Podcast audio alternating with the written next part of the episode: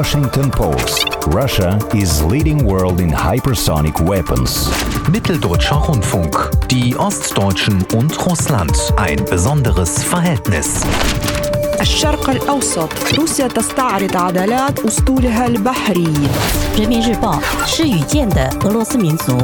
Svenska Dagbladet. Putin will öka Rysslands makt steg för steg. Ina Panorama Все самое актуальное глазами мировых СМИ. Здравствуйте, это подкаст «Инопанорама». «Северный поток-2» и новые санкции. Когда же русские станут э, как шелковые? Ну вот опять в Европе и США придумывают, как наказать Россию за неподобающее поведение, как им кажется. Пожертвовать «Северным потоком-2» Германия не готова, так что ей приходится искать пути выхода из сложившегося тупика. Пока американская пресса кричит о геополитических шахматах Путина. Введенные на днях санкции против российских чиновников скорее похожи на насмешку, чем на реальный политический инструмент. Между тем, в Болгарии на фоне празднования Дня освобождения от османского ига разгорелся очередной спор русофилов и русофобов. Об этом сейчас подробнее нам расскажут э, мои коллеги, редакторы ИНОСМИ Яна Наумова и Иван Кожинов. Здравствуйте. Здравствуйте. Добрый день. Яна, ну что, начнем? Давайте с вас. Да, на фоне дискуссий по поводу новых антироссийских санкций в связи с делом Навального, тема «Северного потока-2», можно сказать, заиграла новыми красками. Ну, противники газопровода быстро сообразили, что очередные палки в колеса этого проекта станут ударом побольнее, чем какие-то там личные санкции против парочки чиновников. Но сторонники «Северного потока-2», напротив, принялись защищаться с новой силой. Еще в прошлую пятницу в немецкой деловой газете Handelsblatt появилась статья, которая имела большой резонанс. Перевод, разумеется, можно найти у нас на сайте и на СМИ. В статье двое авторов подробно анализируют обстановку и предполагают, что есть из этой сложившей- сложившейся ситуации четыре выхода. По их словам, глава американского МИДа Энтони Блинкен отреагировал вовсе не так жестко, как того хотелось иным критикам. И, в общем-то, показал, что готов к переговорам. Берлин тоже уже устал от этого трубопроводного спора, который уже тянется не один год, не первый, не второй даже. Но отступать и закрывать Северный поток-2 он не намерен. Так что вариант у авторов следующий. Первое. Можно запустить Северный поток-2, но разработать при этом некий механизм его экстренного отключения, как средство давления на Россию. То есть донимать всех своего рода таким шантажом. А- а При, при этом обычно один из аргументов противников газопровода это как раз то, что Россия может в один прекрасный день взять и перекрыть кран. А европейцы будут, как дураки, ждать своего газа и ничего не дождутся и не получат. А в этом варианте, который предлагают авторы Handelsblatt, значит, все наоборот. Кран в случае чего перекроет Европа, и это считается нормальным. Другой вариант. Можно просто приостановить строительство и дальше тянуть резину, без конца обсуждая, что же делать с этим Северным потоком-2. Но это, во-первых, уже всем надоело, а во-вторых, это чревато правовыми последствиями. Ну и Россия, на которую таким образом пытаются повлиять, только, естественно, разозлится. Можно также, это третий путь от Handelsblatt, сказать Укра- Украине, что она получит очередную инвестиционную помощь. Э, Она, как известно, сильно страдает от существования в мире Северного потока-2, и поэтому предполагается, как честно пишут авторы Handelsblatt, что эта помощь поможет порадовать в первую очередь не украинцев, собственно, а американцев. Потому что именно американцы больше всех, как говорят, переживают об украинской зависимости от российских денег, которые Украина получает за транзит газа. И, соответственно, если привести их в хорошее расположение духа, может быть, как-нибудь удастся договориться Германии с США. И вот, наконец, четвертый вариант от капитана очевидности, я бы сказала. Можно просто достроить уже этот газопровод, а потом решать все проблемы по мере их возникновения. Итак, федеральное правительство Германии вместе с американскими партнерами, говорят, работает сейчас над неким пакетным решением проблемы Северного потока-2, подытоживает Handelsblatt. Э, Иван, а вот в других странах Европы что на этот счет думают? Ясно, что, скажем, поляки, они всегда яростно против любой российской деятельности. Ну, а, например, австрийцы, они обычно так поддерживают прагматичный подход немцев. Болгары, например, какие-нибудь. Да, интересно про болгар поговорить. У нас сегодня как раз такая будет тема про болгар, про то, как они относятся к российской вакцине «Спутник», э, как э, они э, встречают день освобождения от османского ига и как в связи с этим относятся к России. И есть э, у них и обсуждение темы Северного потока-2. Хотя в основном они сейчас помалкивают, потому что только что э, был э, введен в действие водопровод, э, трубопровод э, Южный поток. Э, и э, на этом фоне э, немного помалкивают, потому что э, есть у современного э, болгарского правительства э, тренд в сторону евроатлантической э, Э, солидарности, так, солидарности да. устремленность э, к, евро, к евроатлантическому блоку. И э, поэтому они предпочитают просто посмотреть, а что же происходит в других странах, например, на Украине. И вот они комментируют э, высказывание главы «Нафтогаза» Украины Андрея Коболева, который заявил, что для Киева предотвращение окончания строительства и ввод в эксплуатацию Северного потока-2 это вопрос не больше, не меньше жизни и смерти. Но это, как э, сейчас Яна сказала, капитан очевидности. У болгаров, да. Э, у болгар свой капитан. Да, у них свой капитан. Да. И вот, по словам Коболева, Украина важный транзитер газов в Германию, Италию, Францию. И э, если России удастся перенаправить потоки газа, ГТС Украины, э, газотранспортная система, станет просто сетью газопроводов, ненужным металлом. И болгарские читатели э, издания «Сега» уверены, что все вопросы по Северному потоку-2 решает, конечно, не Украина, не Соединенные Штаты, не Европа, а именно Германия, а Украина занимается показательным самоубийством на этом фоне. И вот такие замечательные комментарии можно увидеть под э, статьей в этом издании. Больные на голову, это, видимо, об украинском правительстве. От России им и так уже ничего не нужно, даже вакцины ее не хотят. Но ее газ для них – вопрос жизни и смерти. Поляки дадут вам газ. Что вы дергаетесь? Они даже Германии его предлагали. Или такой комментарий. Это не вопрос жизни и смерти. Констатация смерти Украины – вопрос времени. И вот еще такой любопытный комментарий как раз по поводу того, что только Германия может остановить Северный поток-2. А проблема украинцев в том, что Германии нужно выбрать остановить Северный поток-2 и свою экономику, или запустить Северный поток-2 и остановить украинскую экономику. Ой, ну я даже не знаю, что они могут выбрать. Комментатор. Выбор очевиден. Разумеется.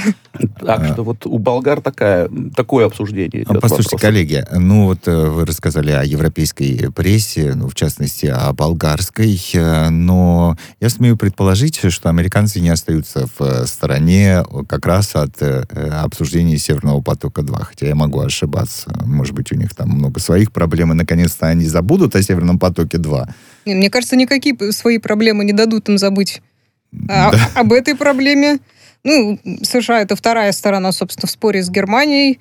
И поэтому, если немцы все там разложили по полочкам, как мы видели в статьях Андресблат, все рассчитали, э, говорят, что американцы, американское правительство тоже ищет какие-то там компромиссы, но если это и так, то компромиссы это, видимо, удел дипломатов, а вот пресса ни на какие уступки не согласна, она продолжает бушевать. Э, журналистов волнует э, обычно не практическая сторона газопроводного проекта, а некая, цитирую, огромное влияние Путина на континенте благодаря поставкам газа. То есть, если верить, например, э, одной статье в американском National Interest, это огромное влияние Путина подтверждается тем фактом, что Северный поток-2 продолжает пользоваться поддержкой некоторых европейских стран, несмотря на огромный и все растущий список злодеяний России. В этой партии геополитических шахмат может быть только один победный исход, пишет автор – для Соединенных Штатов согласие с завершением строительства Северного потока-2 будет исторической ошибкой. Пришло время поставить этому проекту мат, заключает автор статьи. То есть, если немцам нужен газ, то американцам, как мы видим, нужна геополитическая Яна, ну, победа. Вы такая. ведь не рассказывали о том, что National Interest э, мало того, что авторитетное, но еще и адекватное издание. Они что, адекватность теряют потихонечку. National Interest совершенно не одинок в таких оценках. Да. Это просто Э, как пример можно привести, но в целом mm-hmm. Очень многие с ним солидарны. Ну, для американской прессы вполне адекватно. Ну, вот Это потому что вы потому что вы процитировали не вполне. Ну вот э, заметьте, вы нам про Handelsblatt рассказывали, да, и про National Interest. Вот э, на самом деле вот этот э, прагматизм, э, который говорят, что присущ, там, например, немцам, он отмечается также вот и здесь. То есть немцы точно знают, что хотят, разложили все по полочкам. Вот Да, вам, пожалуйста, так. четыре выхода. Здесь, кроме того, что э, ух-ух, Громкие слова. ничего я не заметил. Ну, может быть, э, еще что-нибудь американцы написали по этому поводу? Нет? Ну, американцы пишут все примерно од- одно и то же. Но для сравнения, опять же, могу привести еще довольно быстро пару слов от э, председателя Мюнхенской конференции по безопасности Вольфганга Ишингера, Мгм. который тоже по этой же теме написал целую статью для издания «Шпигель». Он никаких громких слов не говорит, э, но рассуждает за то, что хотя «Северный поток-2» и отягощает, конечно, отношения Германии и Соединенных Штатов, которые они там хотят тоже перезагружать, но при этом закрытие этого проекта нанесет большой экономический ущерб. То есть он тоже делает упор на экономику. Э, Так что думать немцам надо, соответственно, не только об этом новом трансатлантическом партнерстве, но и о том, как не упустить своего. Это Ишингер пишет. Да, Мгм. говорит совершенно спокойно, что прекращение строительства стало бы просто очень плохим решением. Во-первых, дорогостоящие судебные процессы по возмещению убытков. Во-вторых, дипломатические трудности, потому что Россия это тоже партнер Германии, не только США. И в-третьих, Европе в конце концов просто нужен российский газ. Так что, в общем, было бы неплохо, считает Ишингер, и договориться с американцами, и не закрывать проект. Как бы не хотелось наказать Россию за все беды мира. Но будем надеяться, что американские власти все-таки прислушаются к, к экспертам, а не к журналистам, которым лишь бы пораздувать конфликт. Да, мы можем надеяться, но что касается американской прессы и ее реакции э, на вот эти санкции, которые были введены Вашингтоном э, в отношении российских э, чиновников э, из-за Навального, не знаю, насколько наша э, надежда имеет под собой э, основания. Я так понимаю, что и по этому поводу американцы высказывались э, на этой неделе. Ну да, в каком-то смысле, мне кажется, это продолжение темы Северного потока и попыток э, Соединен- Соединенных Штатов э, остановить э, строительство, помешать России. И фактически история с э, введением санкций против Навального, продолжение этого, ну, скажем так, продолжение этой политики. А, и вот я процитирую журналиста консервативного э, издания National Review, а, который говорит о том, что, как ни странно, но э, вот это введение санкций а, против э, ряда российских э, чиновников и аж 14 компаний российских, из России, Германии и Швейцарии, вот как э, он пишет, за их роль в производстве биологического и химического оружия, такого вещества, как новичок, которое было использовано для отравления Навального, так вот это все всего лишь навсего символический залп по России. И почему он э, так э, говорит? Э, дело в том, что а, новая администрация Соединенных Штатов, администрация Байдена, обещала, что она перестроит политику Соединенных Штатов в отношении России в соответствии с ее собственным подходом. А, Но, несмотря на все разговоры администрации Байдена о необходимости наказывать тех, кто нарушает права человека, недавно она отказалась от возможности ввести санкции против Кремля в связи со строительством газопровода «Северный поток-2». Ну, ты смотри, опять газопровод. Да, куда они... Вот два, две стороны все время. Санкции, Северный поток-2 прекращение или какие-то дополнительные санкции против Северного потока. И любопытно, что это вызвало бурю гнева со стороны конгрессменов из обеих партий. А вот восточноевропейские страны, да, ну, мы уже говорили о том, что Германия решительно отстаивает проект Северного потока-2, об этом пишет как раз э, автор, в котором участвует несколько влиятельных игроков, включая бывшего канцлера Германии Герхарда Шредера, занимающего должность председателя наблюдательного совета проекта. И, кстати, туда э, сейчас, по-моему, еще одна дама вошла. Да, Карин Кнайсль, Да, да, вот. бывшая глава МИД Австрии. Бы- бывший глава МИД Австрии. То есть э, немцы и ав- австрийцы явно поддерживают эту историю. Да. Так вот, восточноевропейские страны, такие как Украина и Польша, утверждают, что если мы уже опять об этом говорили, если этот газопровод будет достроен, он позволит Кремлю укрепить контроль над энергопоставками в Европу и таким образом нанесет ущерб их безопасности. И вот с этим, в связи с этим любопытно а посмотреть, а что на Украине, как они оценивают э, вот эти санкции, м, действительно ли э, эти санкции символичны и э, как они повлияют на, скажем так, здоровье Украины. Да. А, вот эксперт по международной политике Украинского института будущего, есть и такой на Украине институт, Илья Куса, а, пишет приблизительно так, что персональные ограничения против семи российских чиновников никакого эффекта не возымеют. Эти чиновники вряд ли владеют активами в Штатах и в ближайшее время вряд ли собирались в США. Санкции против научных институтов, занимающихся химическими исследованиями, тоже не особо страшные. А санкции против 14 российских компаний, которые не назвали, кстати, тоже не критичны. Там вроде бы нет крупных стратегических предприятий, которые могут сделать больно российской экономике. Вот объявили, что Россия не сможет участвовать в программах финансовой поддержки Соединенных Штатов, со стороны Соединенных Штатов. А в Москва в них и не участвовала, и не претендует на это. Запреты и ограничения на сотрудничество госбанков Соединенных Штатов с российскими уже действуют с 2014 года. Там ничего существенно нового не добавляли.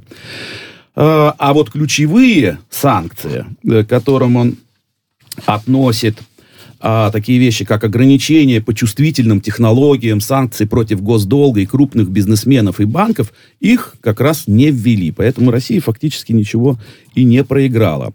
А вот для Украины надо понять, что санкции – это не палочка-выручалочка для Украины. Они имеют ограниченный эффект и время действия, что Соединенные Штаты не будут впрягаться за Киев решать его проблемы за счет своих глобальных интересов. И, пожалуй, самое главное, что Россия нужна будет Западу для решения определенных задач – пока Украина не может заменить Россию в этой роли или компенсировать потерю России для Запада. И говорить о западном давлении на Москву в абсолютных категориях бесполезно. Вот цитирую Илью Кусу. Но что... вот э, это такой легендарный в отрицательном смысле институт. Я впервые слышу, э, что вполне себе адекватное мнение, даже возразить нечего. Да, все прав, ты все правильно написал, друг да, мой, да. действительно так. Там только Украина э, говорит, пока не может заменить, да. Я бы сказал, что не сможет, друзья да. мои, Я думаю, что Украину. в принципе это невозможно. Да, при всем Верит лучше. А... Поэтому институт будущего все-таки. Ах, вот оно что. Институт хорошего будущего тогда нужно назвать. Светлого. Ну, а, по поводу санкций наверняка ведь э, не только американская пресса э, и не только Украинский институт э, будущего пишет, наверняка и Европа не осталась в стороне. И вот вы так интересно всегда приводите пример ответы читателей на различные статьи. Пишут ли что-нибудь европейцы об этом простые? А, ну, честно говоря, европейские читатели не очень вдохновились этой темой, в отличие от э, европейской прессы. Ага. Ну, естественно, Тогда начнем с прессы. Да, я в двух словах буквально скажу, что вот символически, кстати, Иван упоминал это слово, это самый, наверное, распространенный эпитет вообще, который применяется. Все пишут, что санкции чисто символические. Ну, в Европе, конечно, тоже в свое время там призывали покарать Россию за всякие нарушения прав человека, но новыми санкциями почему-то никто не проникся. Для примера, вот, например, Хуберт Ветцель в немецкой Süddeutsche Zeitung с насмешкой такой откровенно пишет, что Путин, пожалуй, как-нибудь переживет эти новые штрафные меры, которые лично его вообще никак не затрагивают. Вот, а символически, опять же, опять-таки, санкции против пары-тройки чиновников ничего не изменят. Э, датская Юланс Постон с этим совершенно согласна, примерно то же самое все и повторяет. И, конечно, можно порадоваться, что европейцы по вопросу этих санкций в кои-то веке проявили единство, не перессорились, как это с ними часто бывает. Так рассуждает датский эксперт-политолог. Но вообще, что это, задается он вопросом, это попытка пристыдить Россию, что ли? Да, в России, в России само уже попадание в очередной санкционный список уже считается своего рода признанием заслуг, пишет он. В общем, да. Так что рассчитывать, что Москву замучают угрызение совести от этих санкций, просто смешно. А вот прокомментировали зато эту тему американские читатели, довольно активно писали. Mm-hmm. Возьмем, например, сайт американского Fox News. Один комментатор под ником ТР Бандерас пишет так. Никаких санкций не будет. Байден просто играет на публику. Все в порядке. Байден только выглядит крутым, а на самом деле ничего никому не сделает. Другой читатель, а-, Атуин Шракс.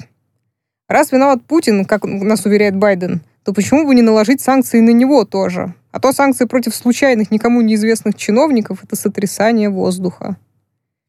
Ему отвечает человек под ником Хермамир. Потому что, в отличие от Байдена с его Альцгеймером, Путин обернет все в свою пользу. Плевать он хотел.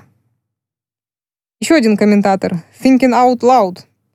Ну все, русские сейчас будут как шелковые. Ну и, наконец, некий э, Куку, читатель, как я подозреваю, не без русских корней, пишет так. Да я вообще трепещу. Мой, мой медведь тоже сидит в углу и пригорюнился.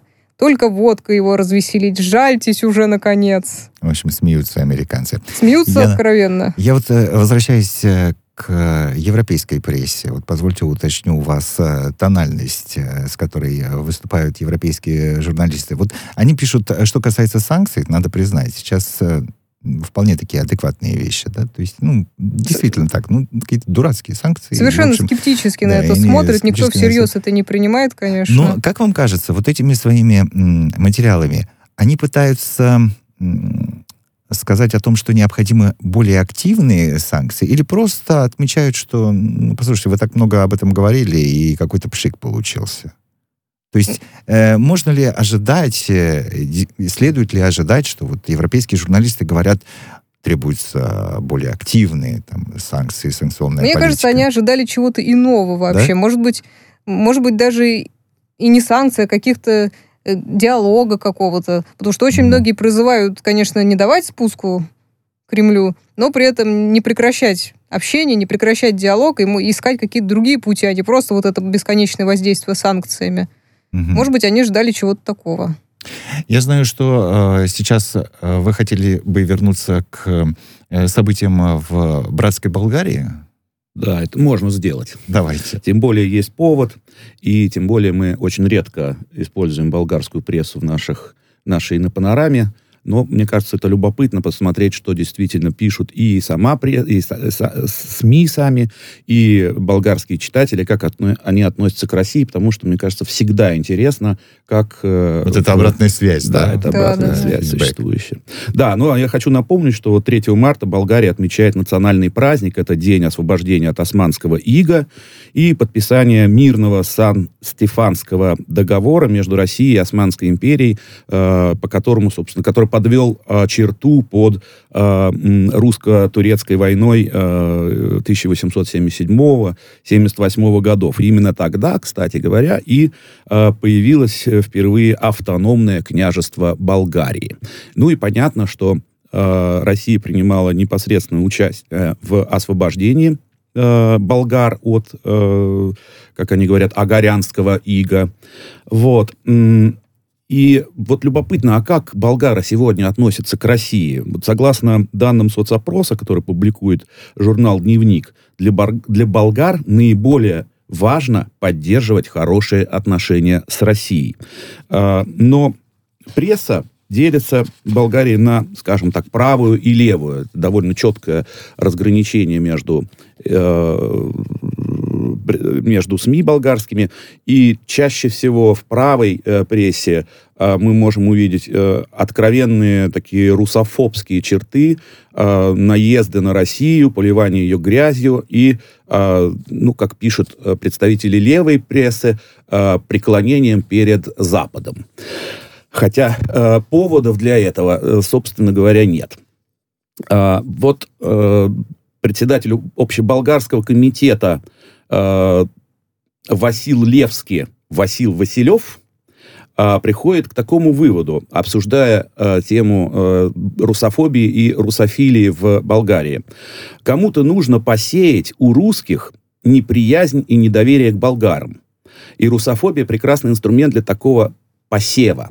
То есть он говорит о том, что а, в болгарских СМИ намеренно э, пишут неприятные вещи о России, чтобы у русских, у россиян э, возникло неблагоприятное впечатление о Болгарии и о болгарах. Не понимаю, э, не знаю, понимают ли недоброжелатели России, э, как бы их звали, существовали ли бы они вообще, и что собой представляла бы болгарская земля, если бы не было освобождения. В основном это люди с ограниченными интеллектуальными способностями, для которых русофобия, русофобия всего лишь ремесло, отлаженный баблонасос или способ занять государственную до- должность. Русофобия это не только туркофилия, сколько болгарофобия. Та же гибридная война, только не столько против России, сколько против Болгарии. И чем дальше нас отталкивают от России, тем ближе нас подталкивают к тискам Турции. И если мы ничего не предпримем, весьма возможно, что однажды стратегическая глубина поглотит нас. И 3 марта канет в лету. Такой вот э, прогноз неблагоприятный он делает для Болгарии, если она откажется от э, тесных связей. А мы э, с вами будем надеяться, что не откажется. Уже неоднократно было, когда русофобия э, Да. да, какая-то в э, той же Болгарии или вообще в других странах Восточной Европы заканчивалась ну, всеобщей Да. дружбой. Надеюсь, и в этот раз так произойдет. Всегда и интересно узнать, что же о России пишут в прессе в разных странах. В этом нам помогает э, редактор Инна СМИ. Это был подкаст Инна Панорама. Большое спасибо.